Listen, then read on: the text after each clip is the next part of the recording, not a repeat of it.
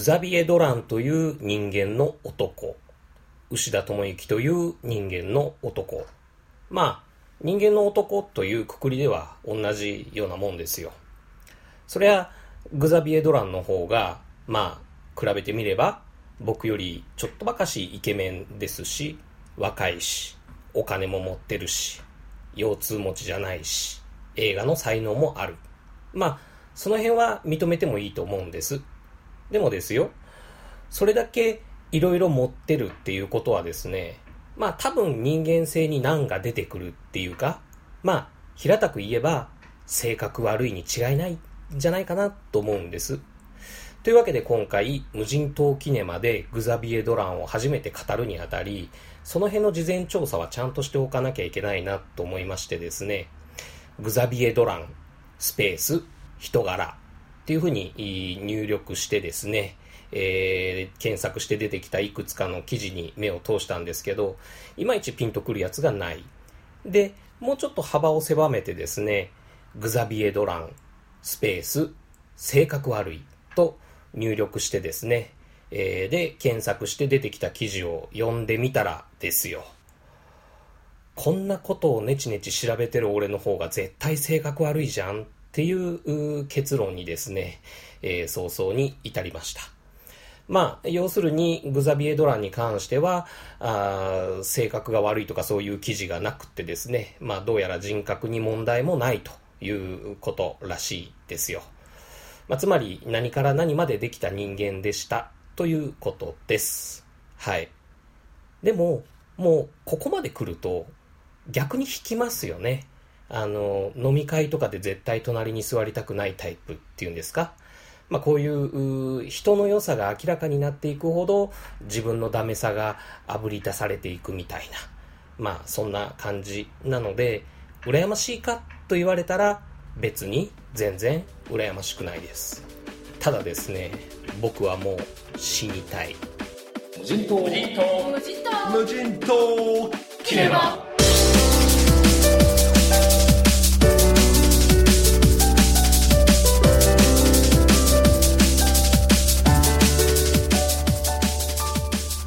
んなこんなで若き天才映画監督グザビエ・ドランについて1989年生まれカナダ出身の現在27歳。2009年20歳の時に監督脚本をやった「マイ・マザー」というデビュー作から翌年の2作目「胸騒ぎの恋人」もカンヌ映画祭で上映。2012年の3作目「私はロランス」ではカンヌ国際映画祭クヤパルム受賞。続く「トム・アット・ザ・ファーム」は2013年ベネチア国際映画祭国際映画批評家連盟賞受賞。さらに2014 2014年のマミーはカンヌ国際映画祭審査員賞受賞。そしてこの最新作、たかが世界の終わりはカンヌ国際映画祭グランプリ作品となっております。もうどんだけって感じですが、そんな色々賞を取っているからといって映画が面白いとは限らないですよ。その辺どうなのっていうところを語りたいわけですが、語りきれるかどうかがかなり心配。今回無人島記念までご紹介するのは、たかが世界の終わり。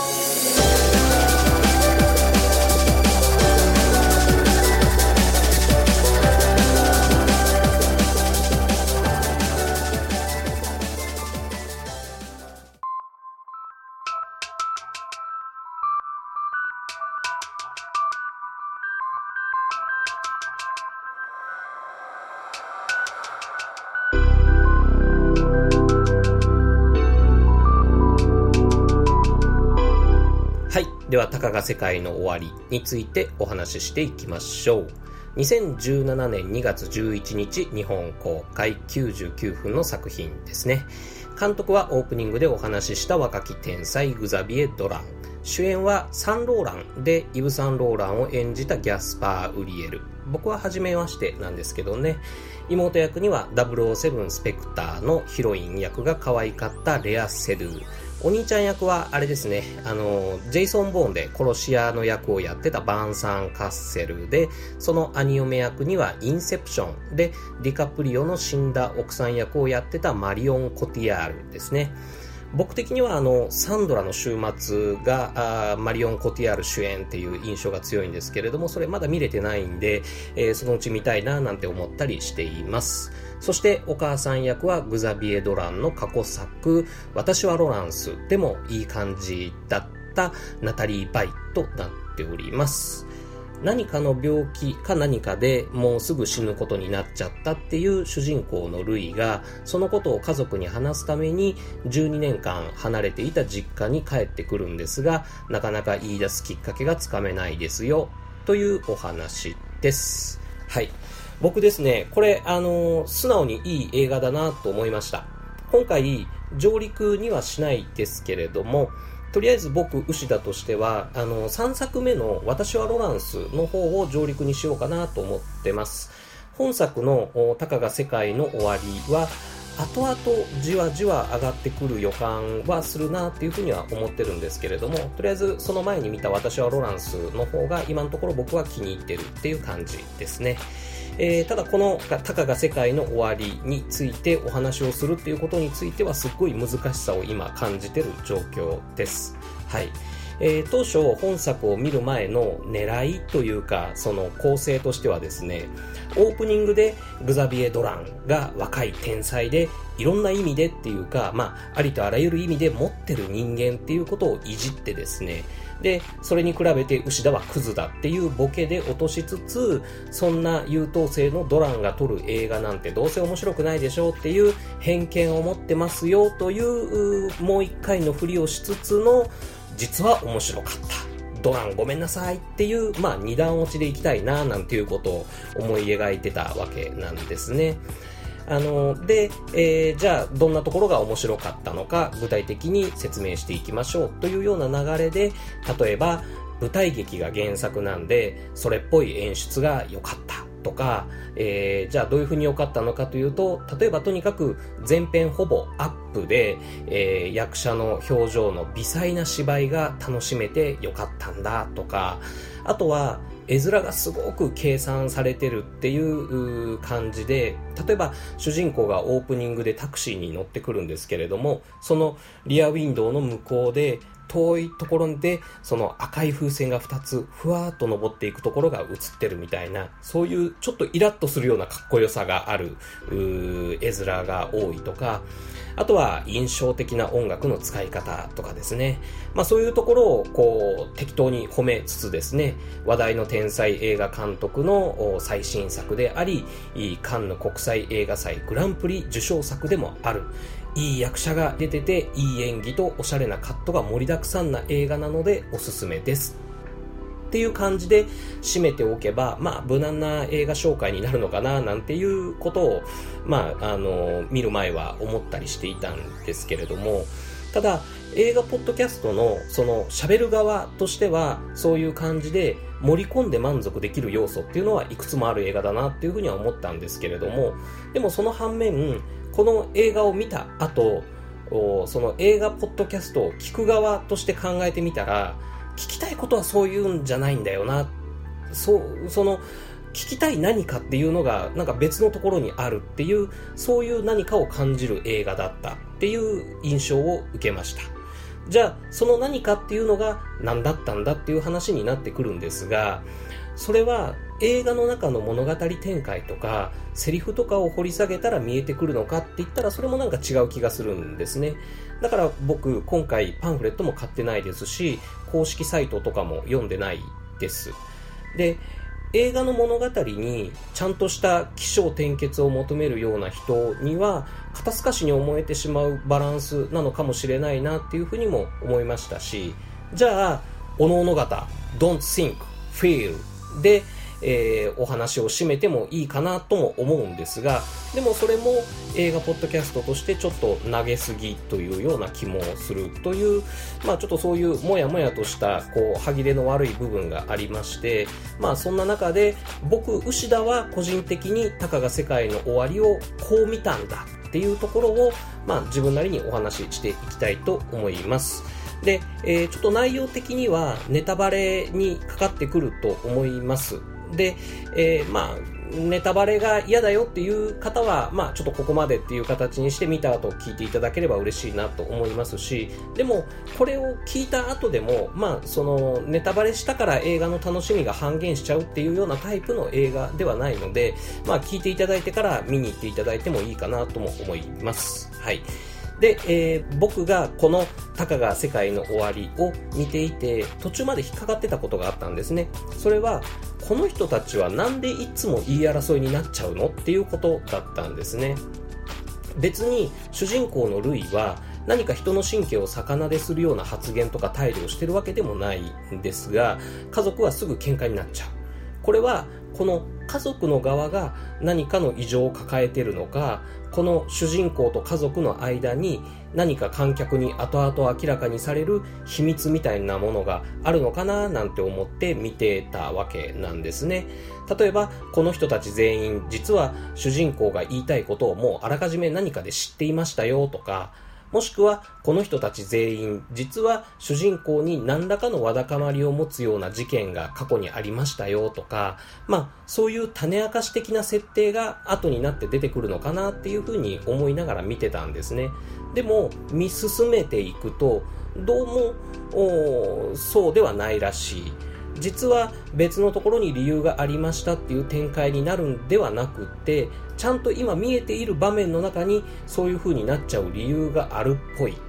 じゃあそれは一体どういう理由なんだろうかっていうことが引っかかったわけなんですね。で自分に照らし合わせてもしかしてこういうことかなって思い当たる場面もあったりするんです。はい。で、えー、ちょっとこれ僕個人の話になっていくんですが僕一応牛田家という家族の中では立派なお父さんというキャラ設定になってるんですね自分のなりたい行政書士っていう仕事をするために死ぬほど勉強して資格を取ったっていうプロセスをですね、まあ子供たちは物心ついてから見てるっていうこともあるんで、で、えー、愚痴とか人の悪口とかも家族の前では言わないですし、映画の趣味もどうやら充実しているらしい。洗濯とかお風呂とかトイレ掃除とか、そういう担当してる家事もきっちりやりますし、家族のすることに対してああだこうだ細かい口出しはしないけれども、言うべき時はきっちり言うっていうような感じで、まあ、嫌われてもいないし、舐められてもいないっていう立ち位置はキープしてるんじゃないかなと、まあ自分では思ってるわけなんですね。で、そんな僕が、例えば自分の部屋で書類仕事をしていて、で、隣のリビングで牛田家女子部が、ああでもない、こうでもないっていうふうに世間話をしながらおやつタイムをしてるっていうことが時々あるわけなんですね。で、僕も仕事が一段落したので、コーヒーでも飲もうかなと思ってリビングに入っていくと、なんか空気が変わるんですよね。で、それは、うわ、嫌な奴が来た。余計なこと話して突っ込まれないように黙っとこうとか、そういう空気の変化じゃなくって、なんかそれぞれが微妙によそ行きのキャラに変わるっていうか、で、さっきまで聞こえてたのは多分クラスメートとか職場の悪口とかでお互い盛り上がってたはずなんですけれども、でも僕がそのおやつの席に着くと、部活で今日こういう練習をやったんだよとか、今日はクラスでこういう面白い出来事があったんだよとか、そういういつの間にかポジティブな話題に変わってるっていうか、なんかそういうことが時々あったりするんですね。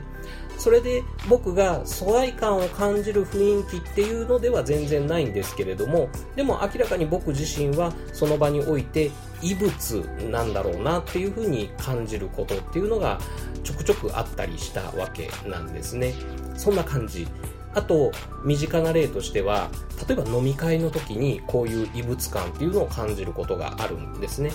あの、僕、お酒は全然強くないんですけれども、継がれればできるだけ飲みますし、人に対しては粗相のないようにいつも気をつけてる。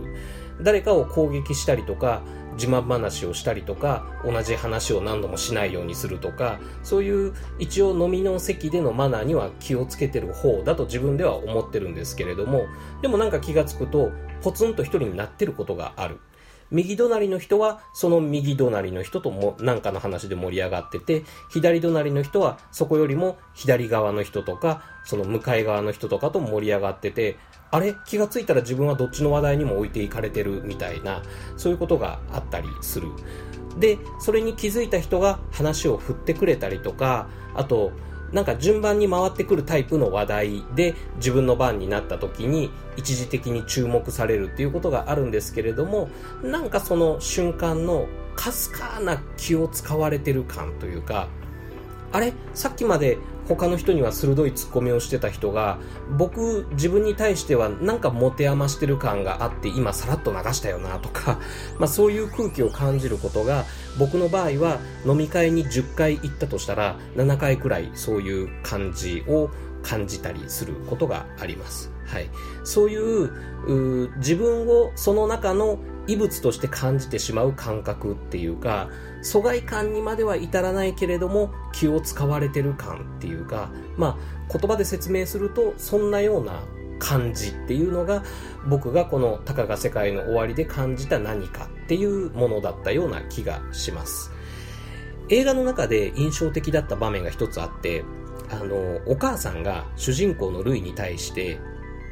あんたは二言三言良さげなことを言ってニコッといつも笑う。それでいい感じで物事が流れていくのよね、みたいなことを言ってたんですね。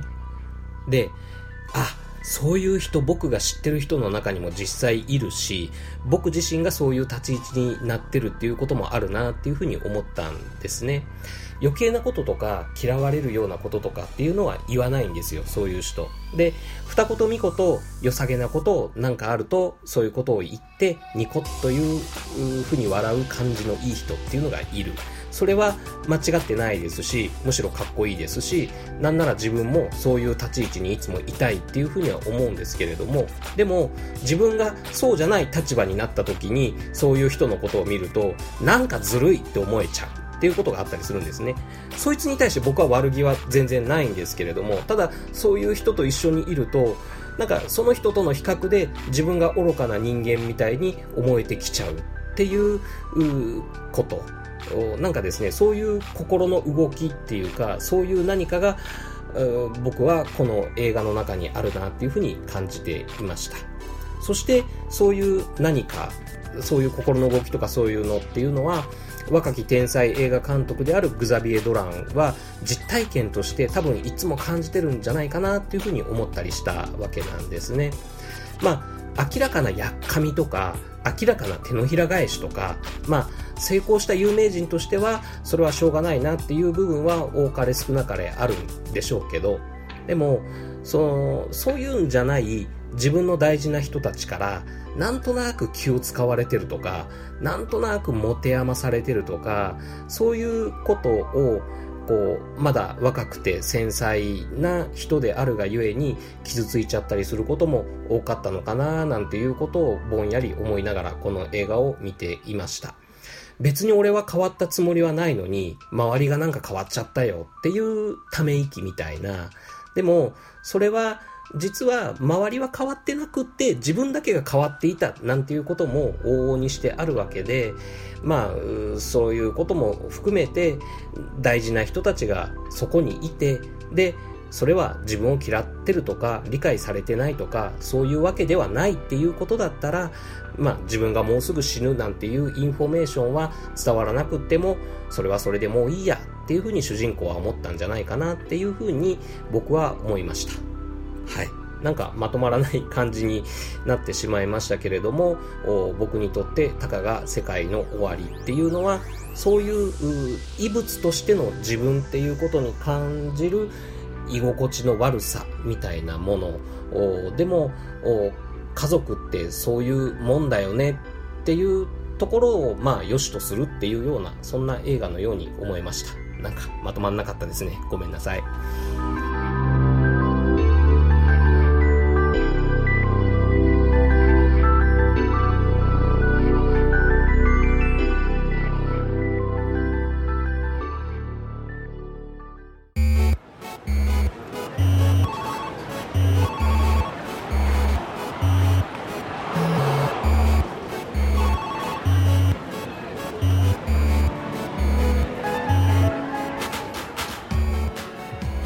というわけでエンディングです。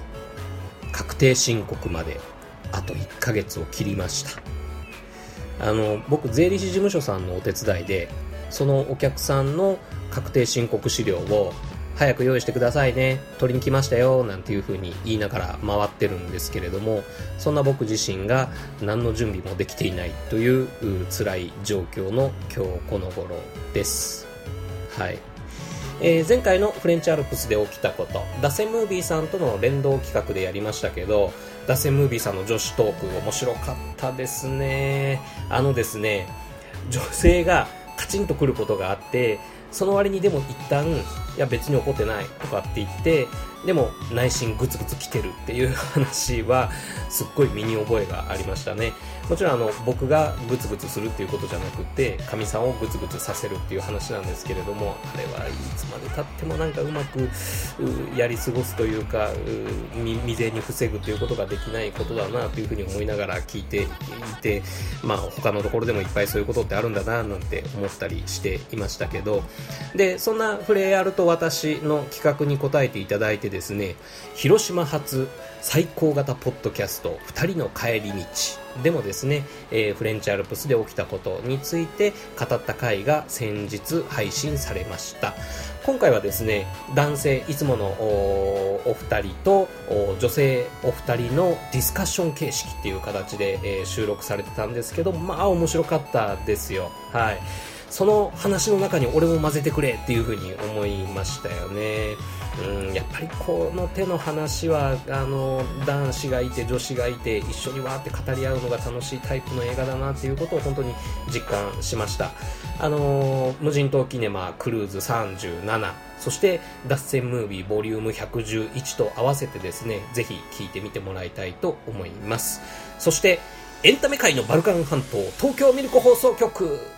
でもちょっとお話に出していただきましたね。もしかしたら近々がっつりフレンチアルプスで起きたことについて語っていただけるのかなとかわかんないですけれども、もしあのお話ししていただけるとしたら僕のリクエストとしてはさっきの女性のグツグツ問題についてとか、あとあの4日目の僕のお気に入りの場面で男たちの裸祭りについて何かコメントがあるといいなと思って、います。はい。そしてこの無人島キネマですが次回取り扱う作品はまだ実は考え中です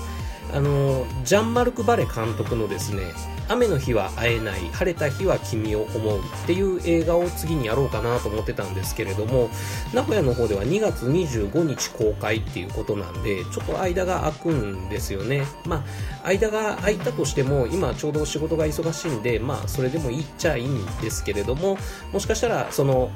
雨の日は会えない晴れた日は君を思うよりも前に1本何か無人島キネマでお話しして配信するかもしれません。もしあのこんな映画を取り上げてほしいよ、そんな話が聞いてみたいよというようなリクエストがありましたら、えー、Twitter、アットマーク、ウッシーネットへのメンションとかダイレクトメールですね。えー、あと普通のメールでは、シマパブアットマーク、ウッシードットネット、cimapub アットマーク、ウッシードットネット、ussii.net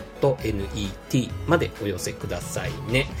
というわけで映画ラジオ無人島キネマ本日はこれにて閉館。またのご来場をお待ちしています。